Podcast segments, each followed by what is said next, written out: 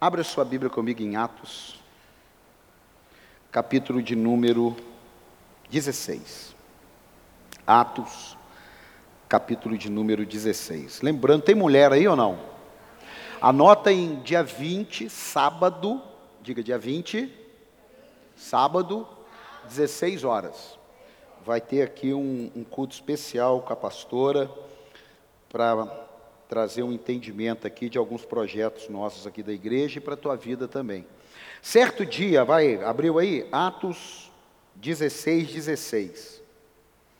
Certo dia, indo nós para o lugar de oração, encontramos uma escrava que tinha um espírito pelo qual predizia o futuro. Por isso que é bom no meio evangélico está tá se havendo tanta miscigenação, tanta. É, é, como é que tem, tem uma palavra até bonita? É, inclusão. Meu amado, não mistura santo com profano que dá zebra. Amém? Quem lia horóscopo aqui antes converter? Levanta aí, levanta aí, levanta. Li horóscopo? Eu era Ares. Tem alguém que era de Ares aí? Eu lia lá Ares, ele falava assim: hoje o seu dia é um dia muito complicado. Aí eu estava no meu melhor dia. Eu falei, pô, vou ter que complicar meu dia, porque aqui está dizendo que tem que complicar o dia. Mas tinha dia que eu estava assim mal, aí estava escrito lá, hoje você terá um dia tranquilo. Eu falei, essa porcaria não funciona nada, porque está tudo... Então, aqui, ó, era aqui, ó, era o horóscopo. O espírito pelo qual predizia o futuro. Ela ganhava muito dinheiro, por isso que é muito comum as pessoas que querem saber do futuro, não buscarem a Deus, não terem entendimento, e eles pagam para ver o futuro. Eu conheci, não é que eu ouvi, eu conheci, ele está vivo, eu conheço. Uma pessoa que procurou uma, uma dessas que fazem esse tipo de trabalho e deu 250 mil reais em carro para ela. Para ela predizer o futuro, porque ele estava num período de falência, crise no casamento, uma série de coisas. E ela não predizeu, ela não previu o futuro dele, perdeu 250 mil, quebrou, perdeu o casamento, arruinou tudo. Então isso aqui tem mais de dois mil anos, mas isso aqui acontece agora. A empresária aqui de Taubaté que aconteceu isso. Ela ganhava muito dinheiro para os seus senhores com adivinhações. Essa moça seguia Paulo e a nós gritando: Estes homens são servos do Deus Altíssimo e anunciam o caminho da salvação. Ela continuou fazendo isso por muitos dias. Finalmente, Paulo ficou indignado, voltou-se e disse ao Espírito: Em nome de Jesus Cristo, eu ordeno que, eu ordeno que saia dela. No mesmo instante, o Espírito a deixou.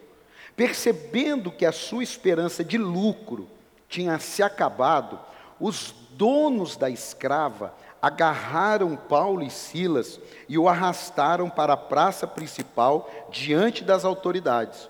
E levando-os aos magistrados, disseram: Estes homens são judeus e estão perturbando a nossa cidade, propagando costumes que a nós, romanos, não é permitido aceitar nem praticar. Quem quer causar um problema grande aqui em São José, diga glória a Deus. É, ficou com medo? Não, quem quer causar um problema grande aqui em São José, diga glória a Deus. Então, você vai precisar usar os seus lábios para libertar pessoas, para pregar o Evangelho, para falar de Deus, para falar o que Jesus tem feito. Você está entendendo aqui ou não? Aí vai, continua a história. A multidão ajuntou-se contra Paulo e Silas, e os magistrados ordenaram que se lhes tirasse as roupas e fossem açoitados. Depois de serem severamente açoitados, foram lançados na prisão. Todo mundo conhece a história de Paulo e Silas na prisão. Mas hoje a gente vai voltar um pouquinho aqui e entender o porquê da prisão. Quem está aqui, diga amém. O carcereiro é, é, tirassem a roupa fossem açoitados. Depois de serem severamente açoitados, foram lançados na prisão. O carcereiro recebeu instrução para vigiá-los com cuidado. Tendo recebido tais ordens, eles os lançou no cárcere interior e lhe prendeu os pés no tronco. Por volta da meia-noite, Paulo e Silas estavam orando, isso é o que todo mundo lembra. Paulo e Silas estavam orando e cantando hinos a Deus. Os outros presos os ouviam. De repente, houve um terremoto tão violento que os alicerces da prisão foram abalados, imediatamente todas as portas se abriram. Diga, as portas se abriram. Não, não, não, não, diga mais forte: as portas se abriram. As portas se abriram e as correntes de todos se soltaram. O carcereiro acordou e, vendo abertas as portas da prisão, desembanhou sua espada para se matar.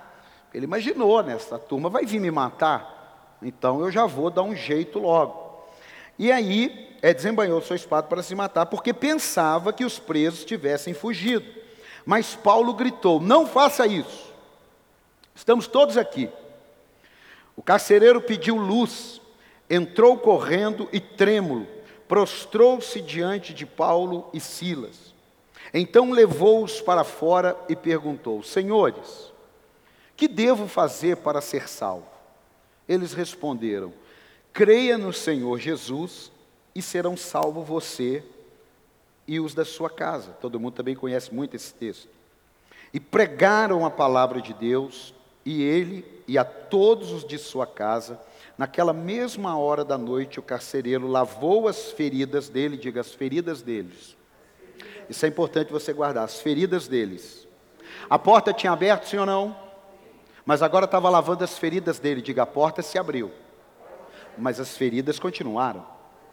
Então não significa que quando abre uma porta, a ferida acaba. Ela precisa ser lavada. Diga, ela precisa ser lavada. Você vai entender mais um pouquinho sobre isso. Então os levou para sua casa, se alegrou-se, alegrou-se muito por haver crido em Deus. Diga amém. Parece assim, simples isso aqui. Mas isso aqui durou dias. A prisão, ela foi efetuada em um dia. Mas tudo isso que foi aqui acontecendo em cima do que eu falei, foi algo construído em alguns dias. Você vê que o Paulo e o Silas, há dias, viam aquela menina falando na cabeça deles. Não foi de uma hora para outra. Por isso que você pode ficar tranquilo. É, nada é de uma hora para outra. Diga, nada é de uma hora para outra. As coisas são construídas em dias. Diga, as coisas são construídas em dias. Mas chega um momento que aquelas palavras soam cada vez de maneira ruim para o apóstolo Paulo e para Silas.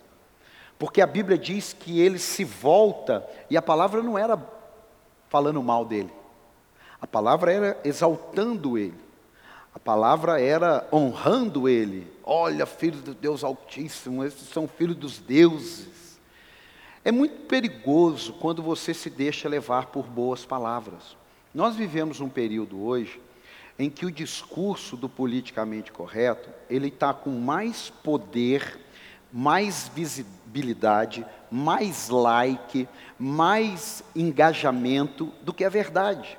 E quando eu digo a verdade, eu estou dizendo a verdade bíblica, eu estou falando para você a verdade da vida, eu estou falando para você sobre a verdade para os filhos, eu estou falando para você sobre verdade, porque a verdade é a única coisa que não teme a, a, a luz. O que teme a luz é a mentira. Então, se eu viver o engano, se você viver o engano, você dificilmente vai conseguir sair dele se não entrar a luz. Está entendendo aqui ou não? Está entendendo aqui ou não? Você vê que durante dias aquela mulher começou a falar na cabeça do Paulo. Mas teve uma hora que entrou uma revelação, diga revelação. Eu, a, a, minha esposa um dia me corrigiu que eu cheguei em casa, ela falou assim: "Ah, você falou que não tinha lido um texto que você leu lá? Como que não? Você já leu a Bíblia inteira algumas vezes?" Eu falei: "Então, o problema é que ler a Bíblia é uma coisa, receber a revelação de Deus naquilo que você leu é outra. Quem está entendendo?"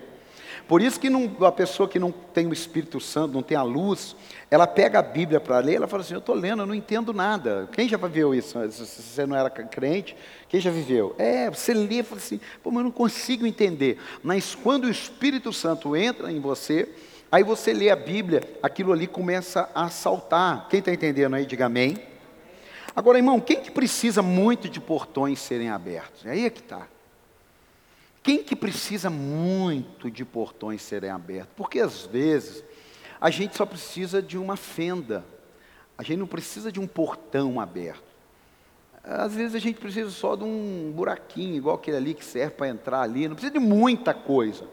Mas tem hora na vida da gente que literalmente a gente precisa de um portão. Sabe por quê? Porque na cadeia nada chama porta. Tudo é portão.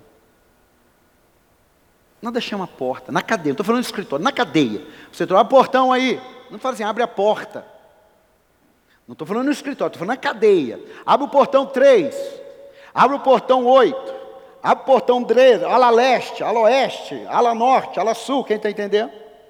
Quem está entendendo? Eu quero falar um pouquinho sobre o portão que tem que abrir. Porque o portão que tem que abrir tem a ver com prisão.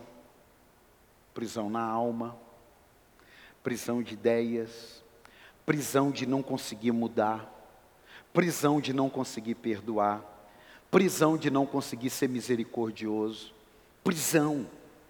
E isso não tem a ver com um milagre de um emprego. Irmãos, vamos ser bem assim, dominical, escola bíblica dominical.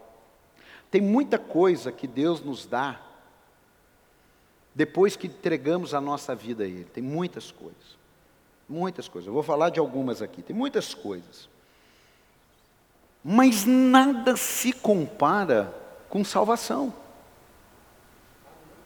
Ô irmão, nada se compara com salvação. Tá, eu acho que eu vou, fazer você lembrar. Se você pegar o melhor emprego da vida, né, presidente da Petrobras, 400 mil reais por ano, por, por mês, 400 mil, um ótimo emprego. Mas depois de 100 anos ali dentro, ele morre. E aí? Morreu. A família ficou bem, não, mas e ele?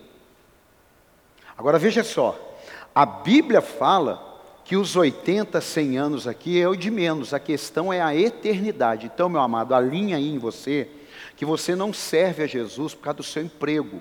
Você não serve a Jesus para você ter dinheiro. Você não serve a Jesus para você ter a benção. Você serve a Jesus porque Ele pagou um preço na cruz para colocar você na vida eterna. Então, é isso daí que é isso é igreja. Ah, pastor, isso é igreja. Eu, eu não estou anulando você ser abençoado, prosperar, estudar, não. Só que vivemos uma época que a igreja evangélica era o lugar do ferrado, do pobre, do miserável, do sem perspectiva. Estava errado. Aí vivemos uma época que quem está na igreja evangélica tem que ser rico, tem que não sei o quê, tem que ter casa, tem que ter. Tem um monte de gente crente, cheio do Espírito Santo, que ele vai pagar aluguel até o último dia da vida dele.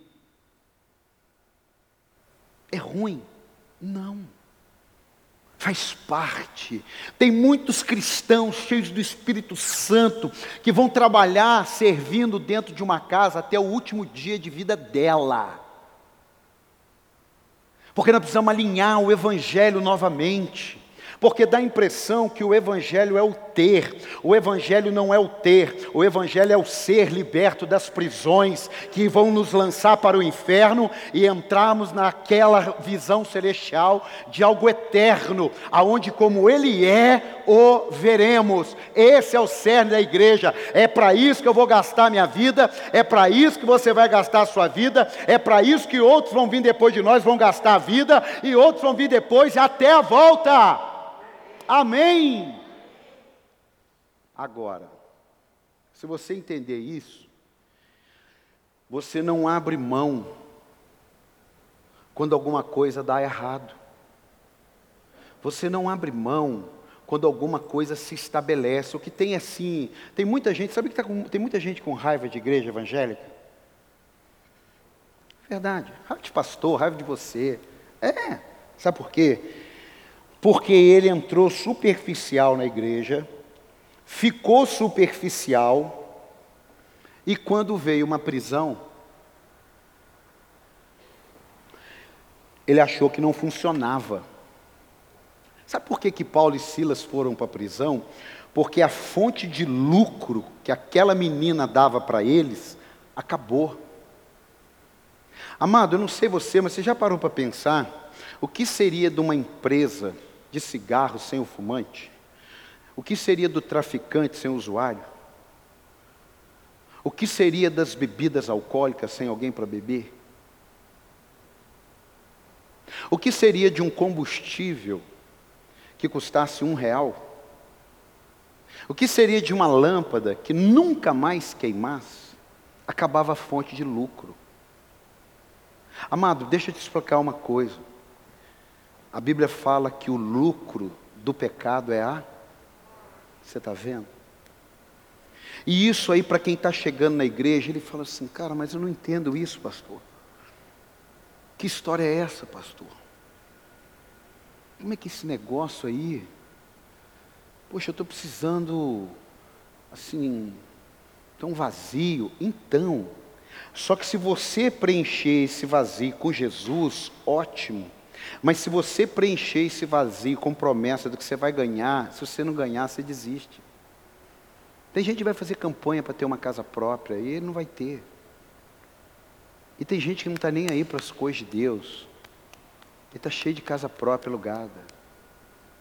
Porque enquanto nós cristãos não demos uma alinhada, principalmente agora, que nós estamos assim num momento de recomeço, saindo de pandemia, mudamos de lugar, as pessoas vão chegar aqui cada vez mais descrentes, cada vez mais acreditando em adivinhos, cada vez mais jogando na loto, querendo dinheiro fácil cada vez mais buscando em outros relacionamentos preencher um vazio.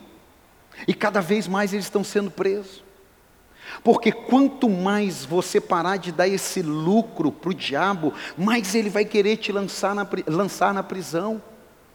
Quanto mais tem coisas que eu tenho que lutar, porque o diabo quer me colocar numa prisão, mesmo eu tendo o Espírito Santo, ele não desistiu de mim, ele não desistiu de você.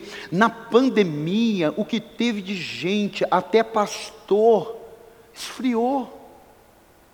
E as pessoas estão chegando, e a gente está divulgando a igreja, e as pessoas estão chegando, e elas não estão querendo saber o que elas vão ganhar mais. Ninguém está indo para a igreja mais para ser patrão. Olha que doideira! Vem para a igreja que você vai ser patrão. Como vai ser? É a mesma coisa que falar, todo mundo que vier para a igreja vai ser pastor. Isso não existe.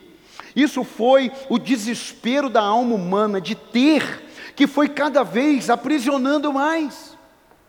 E Satanás fica confortável, porque o negócio da igreja, você acha que Jesus morreu na cruz para eu chegar e fazer uma campanha de sete semanas? Nada contra a campanha, até porque nós vamos fazer uma imaço de, de, de semana inteira aqui, mas para eu fazer uma campanha para ter alguma coisa que a minha carne deseja. Gente, isso o próprio Jesus falou, isso eu dou para vocês. A questão é eu buscar a Deus para vencer prisões que só o Espírito Santo tem poder para abrir, só o Espírito Santo tem poder para fazer um terremoto. E o problema é que na hora do terremoto, a gente fica preocupado, só que quando passa o terremoto de Deus, as prisões estão abertas. Alguém está aqui vivo, e isso daí, meu amado, é o grande diferencial da igreja. Quem mandou para a prisão? Quem se beneficiava com prisioneiros. Esses dias eu, eu aprendi um negócio e até devemos falar sobre isso aqui, não sei, estava conversando com, com alguns líderes ali, que fala sobre governos, ah, não governo política, governo mundo de Deus, governo cultura, governo bíblico, por quê? Porque nós estamos perdendo o governo. Você vê que não, é, não, não, não tem necessidade de algumas prisões que pessoas entraram terem entrado. Eu sou da, da, da, da, da, da, da linha que Deus não mandou o vírus. Eu sou dessa linha. Pastor, o senhor não concorda que Deus mandou esse vírus? De jeito nenhum. Uh -uh. Eu não acredito que Deus mandou o vírus. Eu sou da linha que eu acredito que Deus usou o vírus para fazer algumas adequações, para fazer alguns alinhamentos. Quantas igrejas hoje Quantos pastores, quantos irmãos estão revendo a sua vida? Tem um irmão aqui que trabalha com móveis. Ele diz: vendeu muito mais móveis. Por quê? Porque todo mundo ficou em casa e viu como era importante ter um bom colchão, como era importante ter um bom sofá. Agora o cristão, ele deve ver como que é importante valorizar a igreja. Por quê? Porque tem gente que não está conseguindo mais voltar para a igreja. Foi igualzinho quando o povo de Israel foi sair do Egito. Quando o povo de Israel foi sair do Egito, Moisés chegou para Faraó e disse: Faraó, libera o povo de Deus para a gente ir adorar a Deus. Ele falou assim: Eu libero só os homens. Não. Ele falou: Então faz o seguinte: Eu libero os homens e os velhos. Ele falou: Não. Então faz o seguinte: Pega os homens e as mulheres. Ele falou: Não. Então faz o seguinte: Pode ir todo mundo, menos as crianças. Não, vai todo mundo no deserto adorar a Deus. O que, que aconteceu nesse período de um ano? Fica todo mundo em casa. Ninguém vai adorar a Deus, não. Começou ali no online, começou ali naquele negócio de celular, e no negócio de celular foi caindo para depois, porque está lá, eu vejo depois, e foi caindo para amanhã de manhã, quando eu saí de casa, e as visualizações, ó, só caindo. E as igrejas, as igrejas, irmão, lotaram, lotaram nada. Porque os que não são cristãos estão aprisionados já há tempo. Os que são foram lá na prisão, fecharam a porta, jogaram a chave dentro e estão tranquilinhos dizendo: fique em casa. Hoje, nós precisamos voltar a pregar. Antes de pregar a salvação, claro que a gente vai pregando junto, a gente precisa pregar para que você não entre nessa prisão para que você consiga suportar esse período, para que você saia daqui hoje dizendo: olha, eu não vou deixar de ir na casa de Deus. Eu não vou deixar de buscar a Deus. Por quê? Porque isso vai dar lucro para alguém. E esse lucro para alguém é para aquele que é o nosso adversário, Crente em casa, crente não buscando a Deus, crente não recebendo o poder de Deus, ele só dá lucro para o inimigo. Quem está aqui? Quem está aqui? Porque ficou de um jeito, quem vai se formar? Pensa, está atrapalhando a educação, está atrapalhando uma geração, presta atenção nisso. Agora, essa geração é uma geração que os remanescentes vão ter que se levantar e dizer: não, eu vou continuar aqui de pé, porque eu sirvo um Deus, eu não vou entrar nessa conversa do fique em casa, eu não vou entrar nessa conversa de que não vou, eu não vou entrar nessa, eu vou passar álcool gel, vou meter minha máscara, mas eu vou continuar buscando a Deus. Porque olha aqui, meu amado, presta atenção. Aquela prisão, ela não foi aberta por homens, ela foi aberta por Deus. Há uma prisão hoje, na vida de muitos, que não adianta homem nenhum, psicólogo, psiquiatra, médico, porque quem trancou aquilo ali foi o diabo. Quem está andando com a chave é o diabo. E só tem um que tira a chave da mão do diabo, é Jesus Cristo. Ah, dá um aplauso a ele. É Jesus Cristo. Só tem um que fala: me dá a chave aí, ó. O que fazer na prisão? Apóstolo, eu estou na prisão, cara. O que, que eu faço? Antes de eu te falar o que você fazer, aprenda o que não fazer. Não murmure. Diga, não murmure. Não, diga mais forte, não murmure. A palavra murmurar, de uma maneira muito simples,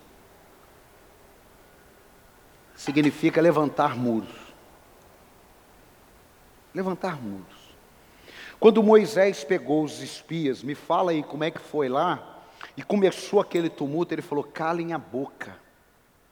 Porque foi entrando numa murmuração. Ah, lá tem gigante, mas se fosse para nós, os gigantes não estavam lá. Mas Deus falou, é, Deus falou, mas não tirou o gigante. Para! Calem a boca. Existem coisas na minha, na sua vida, prisões, que somente o silêncio, que somente o boca fechada e o oração em secreto. Olha aqui, se você não sabe, o que eu estou pensando aqui agora, o diabo não sabe. O que eu estou pensando? Estou pensando o quê? Pensa em alguma coisa aí, pensa aí, pensa aí. Fecha o olho aí, só para você não ficar olhando para mim. Fecha o olho aí, pensa aí. Pensa, pensa coisa boa, né, irmão? Pensa coisa boa, pensa coisa boa, pensa coisa ruim não. Pensa aí, pensa aí. Olha para mim. O diabo não sabe o que você pensou, porque ele não é onisciente. Agora Deus sabe o que você pensou. Você entendeu? Então tem hora na sua vida que você fecha a boca e fala só para ele ouvir. Porque se o diabo ouvir, atrapalha o esquema. Você está entendendo ou não? E te joga na prisão. Presta atenção nisso. A prisão dos dois foi porque a mulher parou de falar. Quando a mulher parou de falar o que o diabo queria, vai para a prisão. Acabou com a nossa fonte de lucro. Por isso que a gente alimenta coisa ruim com palavras. Não tem uma comida, né? Ó, come essa comida aqui que vai te Não, não tem. São palavras. Por quê? Porque, em primeiro lugar, nós não devemos é murmurar quando estamos na prisão. E a solução para anular a murmuração é o silêncio. Agora sim, vamos começar a pregar. Por que os portões se abriram? Porque o que importa para mim está muito bom, mas eu quero saber por que, que os portões se abriram. O que, que faz os portões se abrir? Propósito, diga propósito. propósito. Não mais forte, propósito. Amado, experimenta você que está precisando de um emprego, fazer um propósito em cima daquilo. Experimenta você que está diante de uma causa. Eu, por exemplo, eu e minha, minha esposa, talvez esse propósito sirva para você. Eu e minha esposa, na quinta-feira de tarde, nós fizemos um propósito. Durante 21 dias, não falarmos de alguns assuntos dentro da nossa casa. Depois tentei que avisar meus filhos que não estavam aí. Eu e minha esposa. Olha para você ver. Pegamos as mãos, oramos, clamamos a Deus e fizemos um propósito. Eu ia fazer 40 dias, mas eu acho que 40 eu não ia aguentar. 40 é pelos assuntos que eu falei, falei, pô, 40 é melhor fazer o voto que cumpre do que o voto de tolo, que é aquele que você faz não cumpre. Então guarda essa aí. Aí eu falei, 21 dias. Dentro de 21 dias, nós não vamos falar desse assunto, desse, desse, desse. Colocamos lá, fizemos uma aliança, oramos, um voto diante de Deus. Eu fui escovar o dente, falei, ô oh, amor, aquele... ela falou assim, tem um voto. Eu falei, é verdade. Deitei na cama, assistindo televisão, falei assim, amor, sabe que tem que legal? É o voto. Eu falei, é verdade. Aí hoje, ela foi falar comigo um negócio, eu falei assim, é o voto. 21 dias. Nós começamos quinta, sexta, sábado, domingo, três dias. Vamos mudar para quatro só. Irmão, por quê? tem propósito. Coisas que não têm propósito vira murmuração, atrasa a vida da gente. Você está entendendo? Cria uma nuvem em volta da gente. Aí sabe o que você tem que fazer? A nuvem não sai, mas você sai. E aquilo ali é uma prisão que você pode entrar e ficar naquela nuvem ali. Ou você pode sair. Talvez você tenha uma prisão na alma de alguma coisa que aconteceu no passado. E Deus tem um propósito para a tua vida. Você acredita que uma pessoa, Deus estabeleceu para ela ser abusada na infância? Você acredita? Deus foi lá e escreveu. Eu não acredito. Eu acredito que as escolhas de quem estava ao seu redor foram transformadas em bênção no propósito de Deus para aquela vida. Eu estou falando aqui, lembrei da Joyce Maia. Foi abusada pelo pai a mãe fingiu que não via. Ela conta isso a torta direito nas mensagens dela. E lá na frente, ela entendeu um propósito. Ela passou o que passou? Passou. Mas aquilo ali fez parte de um propósito de cura na vida dela e de cura na vida de outros. O problema é que a gente quer ser curado. Mas eu não sei se você sabe, Jesus ele nos curou pelas feridas dele. E existem feridas em mim que eu ajudo a curar você. Tem coisas que você sentar comigo para conversar, eu te dou uma aula. Mas tem coisas que se eu sentar com você para conversar, você me dá uma aula. Quem está aqui? Esse dia eu estava ouvindo um pouquinho da história do, do Everton. Ele veio para cá muito jovem, pegou um ônibus errado, foi parar na onde, Everton? Como é que chama? Buquirinha. Alguém conhece aqui Buquirinha? Depois da onde Judas perdeu a bota? Então, que hora que era que você ficou lá? Dez e meia, não tinha nada lá. Ele não sabia como voltar, estava sem dinheiro. Você voltou como? A cobradora pagou para ele. Então, se você, jovem, você, Daniel, Paulinho, assim, que, que, que, vive uma vida um pouquinho melhor daquela época, você chega e fala assim: conta essa história para mim. Você vai ver que o ônibus apertado é uma bênção. A Paulinha, a primeira vez que ela enfrentou o Tietê lá da rodoviária, ela falou: pai, quase que eu larguei minha mala e saí gritando e chorando, porque eram milhões de pessoas ali. São as experiências. Então, aquilo que você passa, você pode ajudar um outro. Agora, se você passou alguma coisa e ficou na prisão, é a mesma coisa que você aprender a ler escrever e não ensinar ninguém. Então ali as portas, os portões da prisão se abriram porque havia um propósito. E qual o propósito? Salvação. Não era propósito de ter, era propósito para ser. Eu estou lendo um livro, eu aconselho você a comprá-lo, do Russell Shedd. Talvez até dá para pregar alguma coisa aqui. Teologia do desperdício. Quantas pessoas vão gastar a sua vida, seus talentos, e serão reprovadas por Deus? Por quê? Porque não entenderam o propósito. O propósito é em si mesmo. O propósito é um propósito de uma mentalidade grega, e não um propósito de uma mentalidade judeia, judia. É uma mentalidade grega. Pastor, o que, que significa? Depois você vai ler sobre isso. Mas basicamente, o grego, tudo é para mim, para mim mesmo. O judeu, tudo é para mim e para o meu próximo. Por isso que é amar a Deus sobre todas as coisas e ao próximo como a ti mesmo. E talvez você seja criado num ambiente, por isso que tem gente que é gente boa. Você dá um título para ele numa empresa, numa igreja, ele vira um tirano. Porque a mentalidade dele é de tirano só está precisando colocar ele numa posição. Agora, enquanto ele está aqui servindo, parece que é até um judeu, e não é. Então, a prisão que Deus te tira, ela não te tira para você ser feliz. Para que essa frase, a gente vê muitos ser feliz, amado, deixa eu te dizer uma coisa bíblica. Alegrei-me quando me disseram, vamos à casa do nosso Deus. Amém? Alegrar não é viver a vida feliz. Porque felicidade está atrelado à circunstância. Agora, a alegria está em quem habita em você.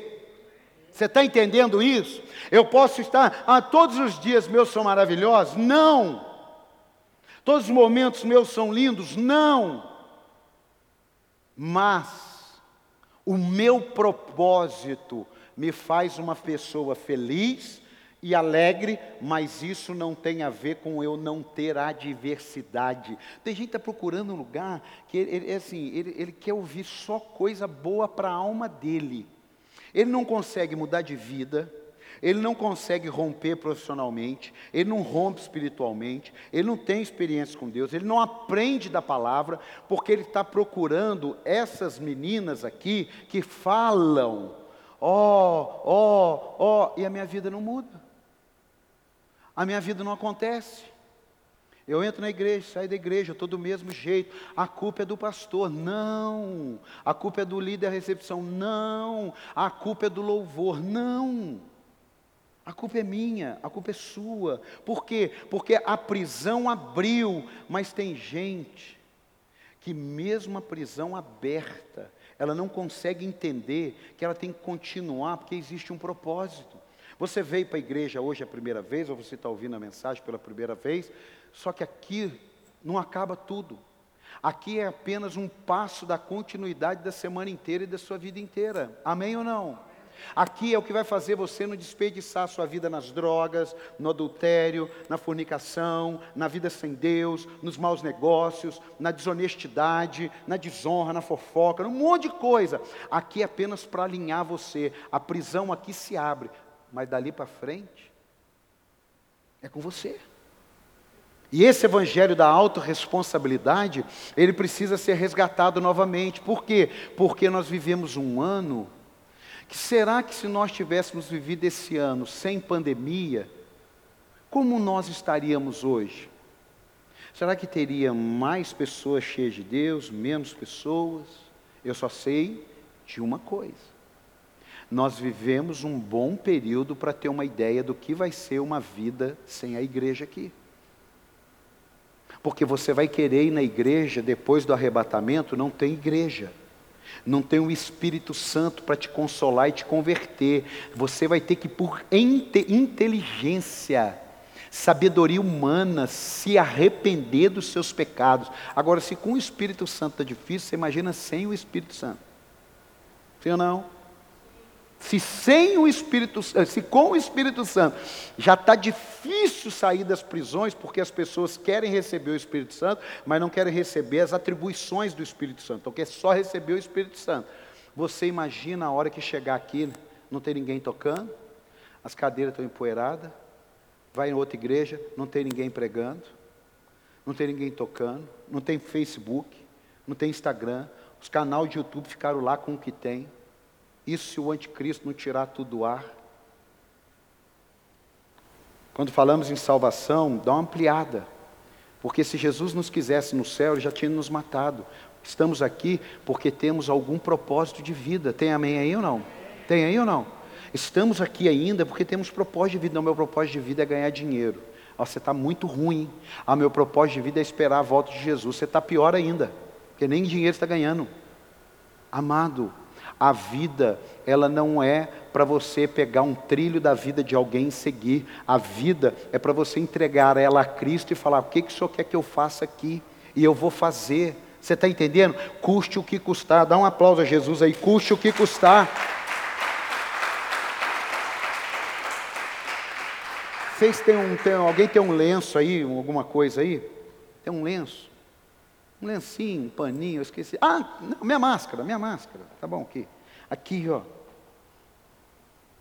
Dia a dia, Deus vai, através da sua busca, permitindo que você descubra. Você não vai resolver todas as suas queixas aqui agora, mas você vai sair daqui descoberto alguma coisa, é tirar a coberta. Tem pessoas que ainda estão assim muito acobertadas.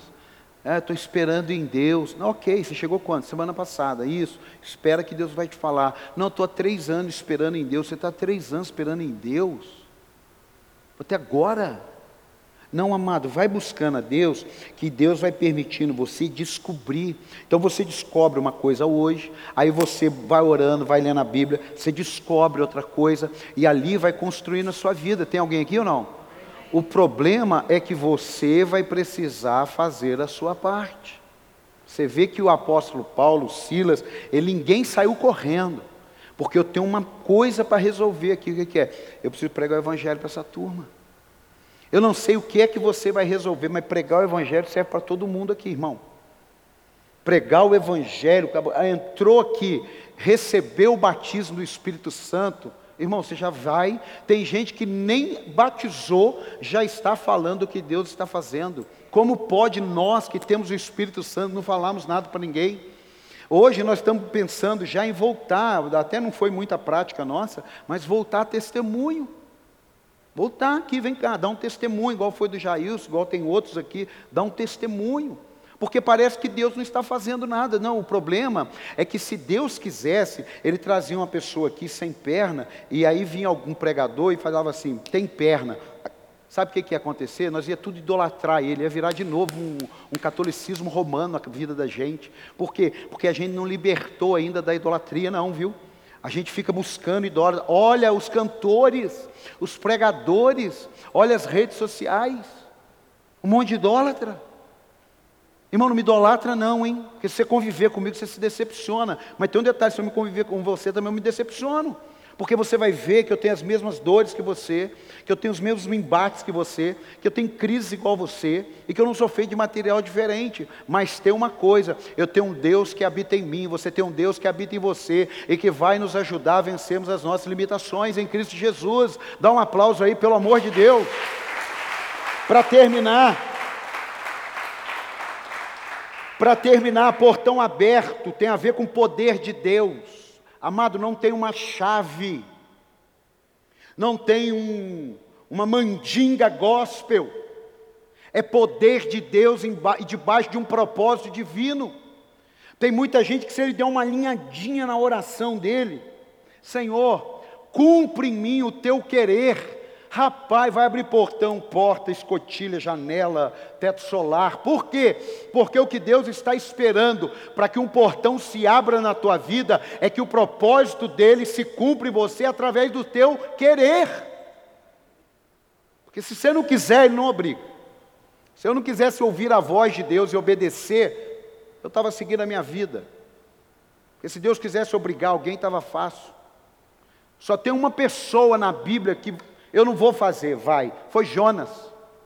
Tinha um propósito. Agora Jesus falou: quem quiser, quem quiser, quem quiser. Olha que coisa boa. Quem quiser. Ninguém sabe como aconteceu o poder, mas que aconteceu, aconteceu, porque está escrito. Amém, amado? Abre a sua mão assim, abre. Eu profetizo que Deus fará um milagre na tua vida, extraordinário. Vai haver um terremoto divino em áreas da sua vida. Eu estou precisando de um terremoto divino. Senão as prisões não serão abertas. Quem está aqui comigo, diga glória a Deus. Portão aberto não tira as lutas e as feridas. O portão se abriu para ele, sim ou não? Ele tinha sido açoitado, sim ou não? Mas as feridas dele estavam curadas, sim ou não? Não. O carcereiro foi lá e falou: Deixa eu limpar suas feridas. Um Deus que abre portas, que abre portões, não curou a ferida dos dois. Nunca viu isso? Nunca prestou atenção? Peraí, peraí, peraí, Deus abriu portões. Por que, que Deus não foi lá e, igual o homem de ferro, tem aquele negocinho de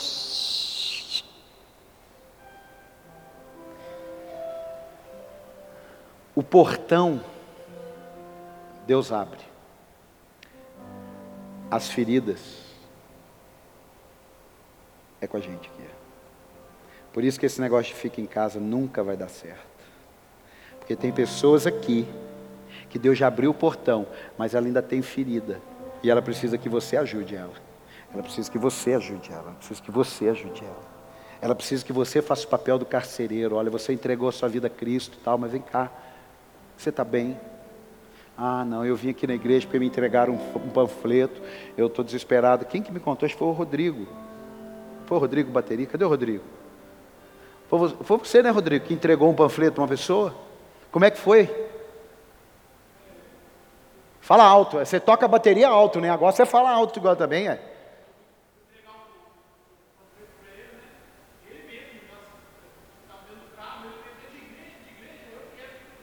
Olha aí. A gente não sabe o que, que deu aquele panfleto. Mas não é de emocionar a gente, você com um panfleto e o cara falar assim: ei, é de igreja. É de igreja. É, me dá esse panfleto. Você está entendendo? Tem um monte de gente aprisionada. E você tem um panfleto. Você tem a carta. A carta. Quem está entendendo? Portão está aberto, mas as feridas também estão abertas. E nós somos aqueles que vamos pegar as pessoas com as feridas abertas e cuidar delas. Amém? Não, não, não sou eu, somos nós. Amém?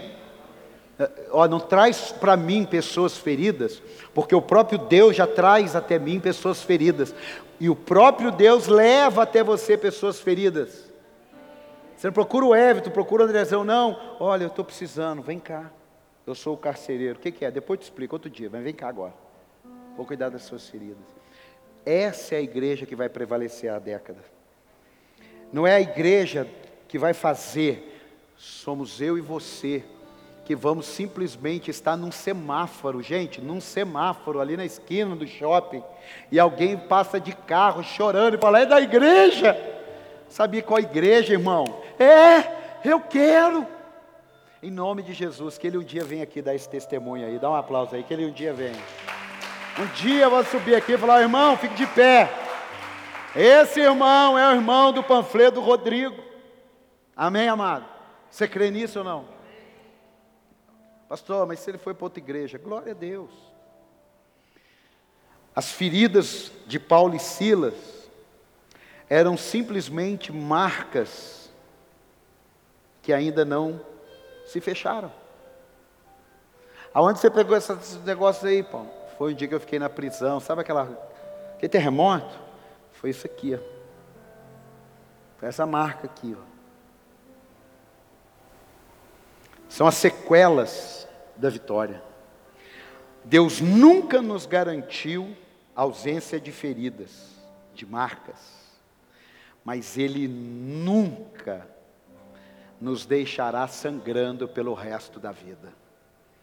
Você está entendendo isso ou não? Coisa linda, cara. Coloca isso aqui, ó. Atos 20, 17. Isso aqui é para quem Lucas escreve isso sobre Paulo. Atos capítulo 20, versículo 17. Isso aqui me inspira. Isso aqui tem que entrar na sua alma. Você falar, puxa vida, cara. Às vezes eu estou bravo porque eu estou querendo botar um aro 20. Às vezes eu estou bravo porque eu estou querendo comprar um 20 cassete. Uma 20 cassete. Às vezes eu estou bravo porque eu estou querendo. Ah, meu Deus. Às vezes eu estou bravo com Deus porque aquele emprego meu não saiu. Atos capítulo 20, versículo 17. De Mileto Paulo mandou chamar os presbíteros da igreja de Éfeso. Quando chegaram, ele lhes disse: Vocês sabem como vivi todo o tempo em que estive com vocês, desde o primeiro dia em que cheguei à província da Ásia. Servi ao Senhor com toda humildade e com lágrimas, sendo severamente provado pelas conspirações dos judeus. Ó, oh, vocês sabem que não deixei de pregar a vocês nada que fosse proveitoso mas ensinei tudo publicamente, de casa em casa. Testifiquei tanto a judeus como a gregos, por isso que eu falei dos gregos, que eles precisam converter-se a Deus com arrependimento e fé em nosso Senhor Jesus. Agora preste atenção. Ele está falando com um grupo de pessoas e pregando. Agora imagina o que ele vai falar agora, sem tristeza, mas com paz. Agora, compelido pelo Espírito, estou indo para Jerusalém, sem saber o que me acontecerá ali. Só sei que em todas as cidades, quais cidades? Quais cidades? Só sei que em todas as cidades, o Espírito Santo me avisa que prisões e sofrimento me esperam. Esse cara seria um fracassado hoje. Esse cara eu não traria ele para pregar. Máximo eu daria uma oferta para ajudar, coitado. Todavia, não me importo. Pô. Todavia, não me importo. Nem considero a minha vida de valor algum para mim mesmo. Se tão somente puder terminar a corrida, está vendo o propósito? E completar o ministério que o Senhor Jesus me confiou. Gente, tudo é Jesus. Ai, apóstolo, tudo é Jesus, tudo é Jesus. De testemunhar do Evangelho da graça Graça é favor não merecido. Quem está falando da graça do favor não merecido, está falando que o que espera ele é prisão e cadeia, e está falando que, olha, estou em paz. Estou em paz.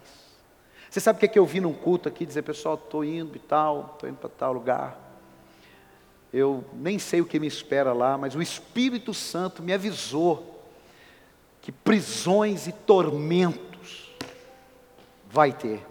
Como é que eu vou para um lugar desse? Como é que você vai para um lugar desse?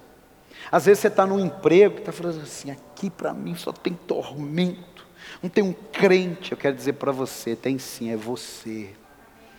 É você de pé que vai quebrar as cadeias daquele lugar. E quando todo mundo pensar que você vai fugir, você que vai falar: ninguém sai, porque meu Deus chegou aqui. Aleluia. Quem é de Deus não para por causa das lutas. Amados, se eu, se eu tivesse coragem de contar as lutas que eu já vivi,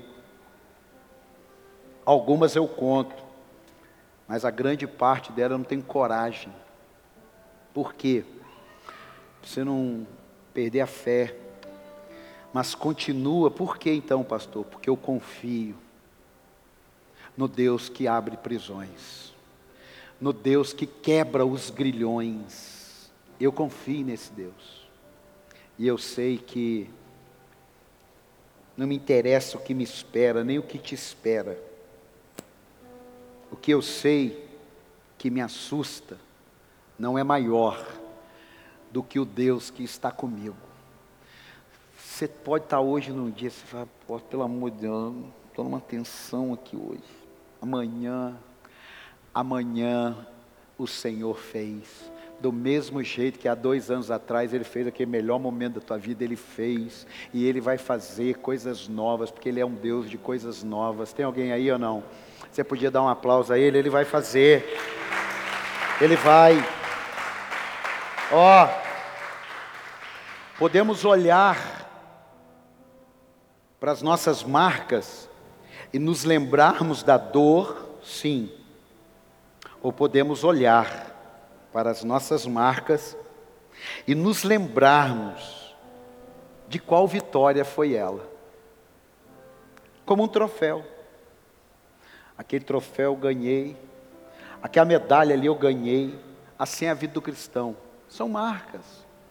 São marcas. Ah, pastor, estou procurando um lugar assim que não tenha marcas. Ah, me desculpe, né? Aqui não. Aqui nós somos um povo que temos marcas, porque temos vitórias em nome de Jesus. É, então nós temos marcas aqui.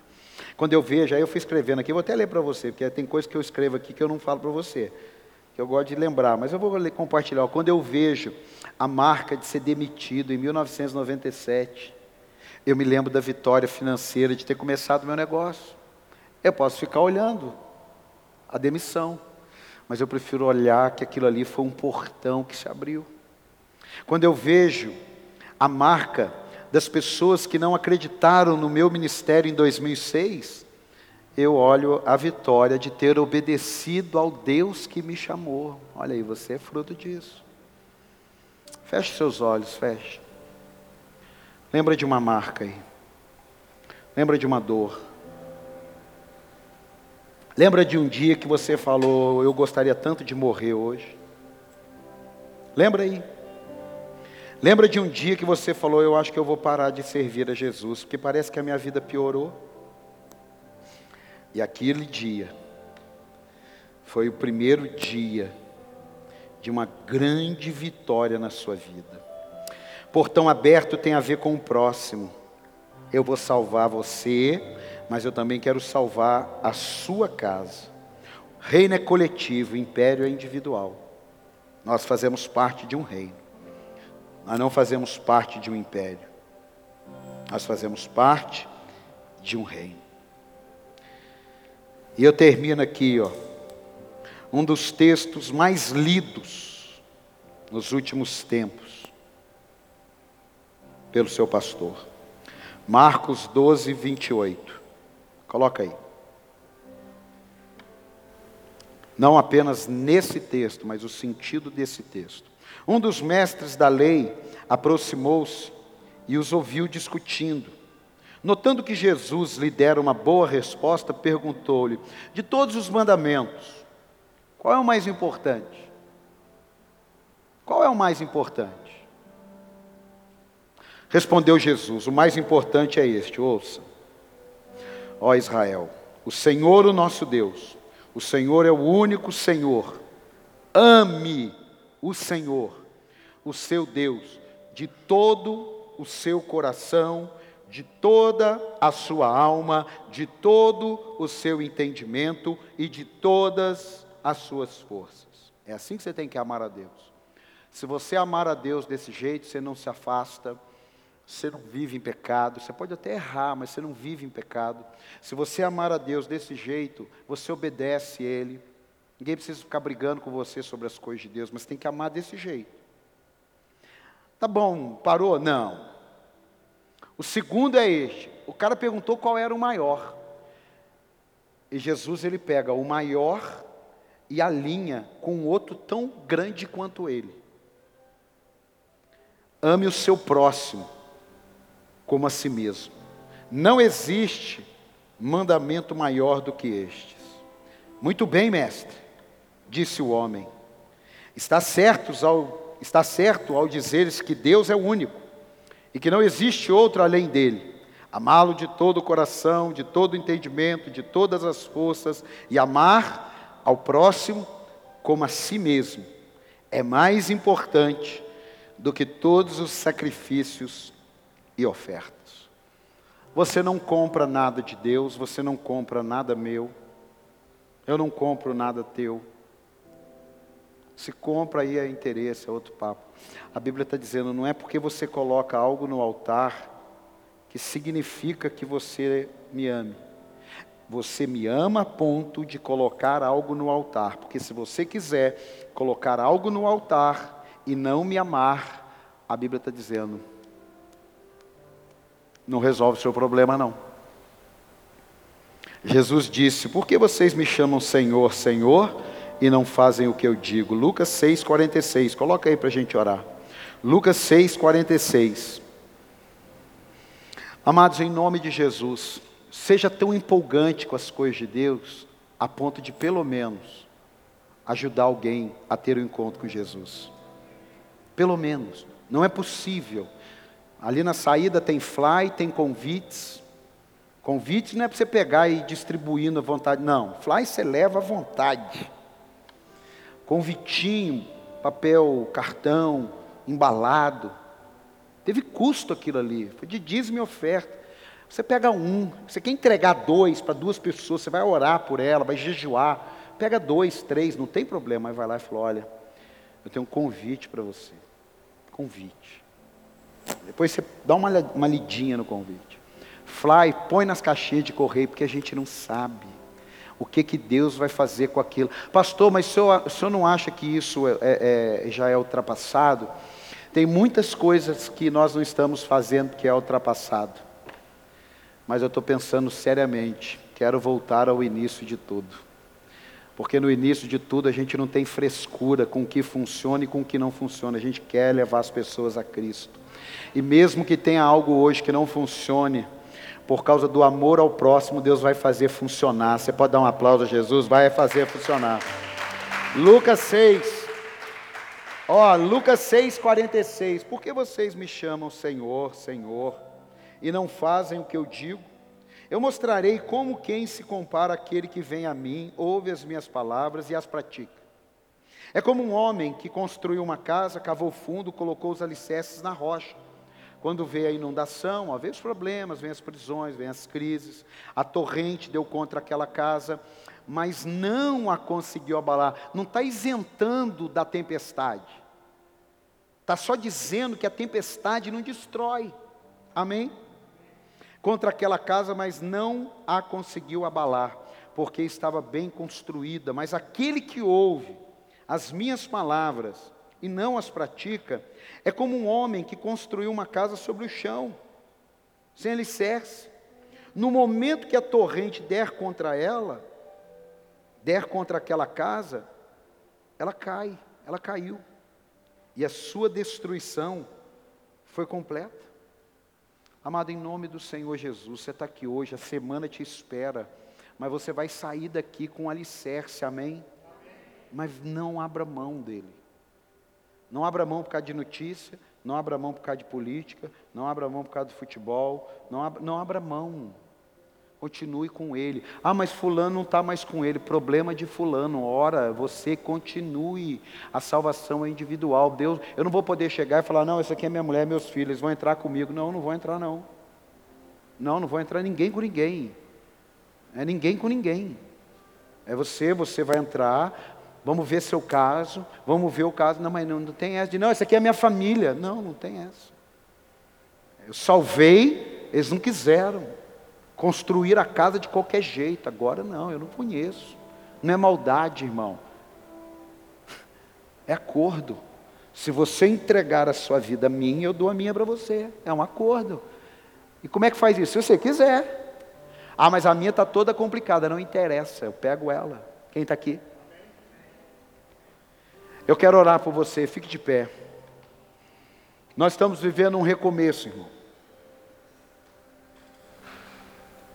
Nós estamos vivendo um, uma boa oportunidade para recomeçar, mas você tem que querer.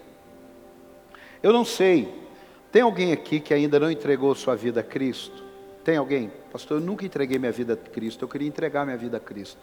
Eu gostaria. Pastor, eu estou afastado.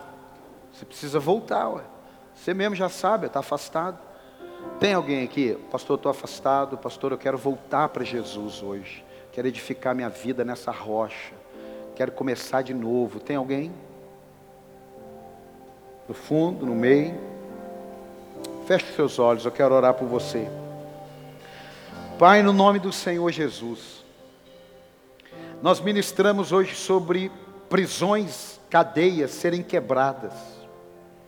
Nós ministramos hoje sobre pessoas influenciadas pelo mal, dando lucro para o diabo tendo como salário do pecado a morte, mas em nome do Senhor Jesus, nós estamos aqui como igreja, nós estamos aqui como Paulo e Silas, profetizando e declarando: sai em nome de Jesus.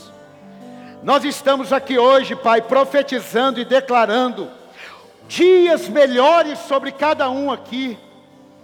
Que esse lugar seja um lugar onde o terremoto do Senhor quebre as cadeias na alma, no espírito, na mente, no passado, na infância, na adolescência, na vida adulta.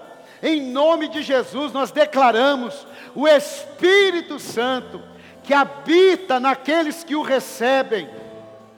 Abra os portões eternos, abra, quebre os grilhões, que impede que a pessoa viva o propósito de Deus na mente, no coração, nas atitudes. Pessoas aprisionadas por más ações, por más comportamentos.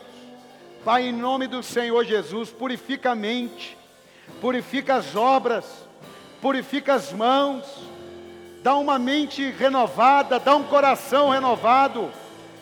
Que o Espírito Santo que pairava sobre a face do abismo, é o mesmo Espírito Santo que paira sobre a minha vida, que paira sobre a sua, mas teve um dia que ele entrou no meio do caos e ele transformou trevas em luz, maldição em bênção, cadeias em caminhos aplainados. Levante a sua mão e adore esse Deus poderoso. Aleluia! Oh!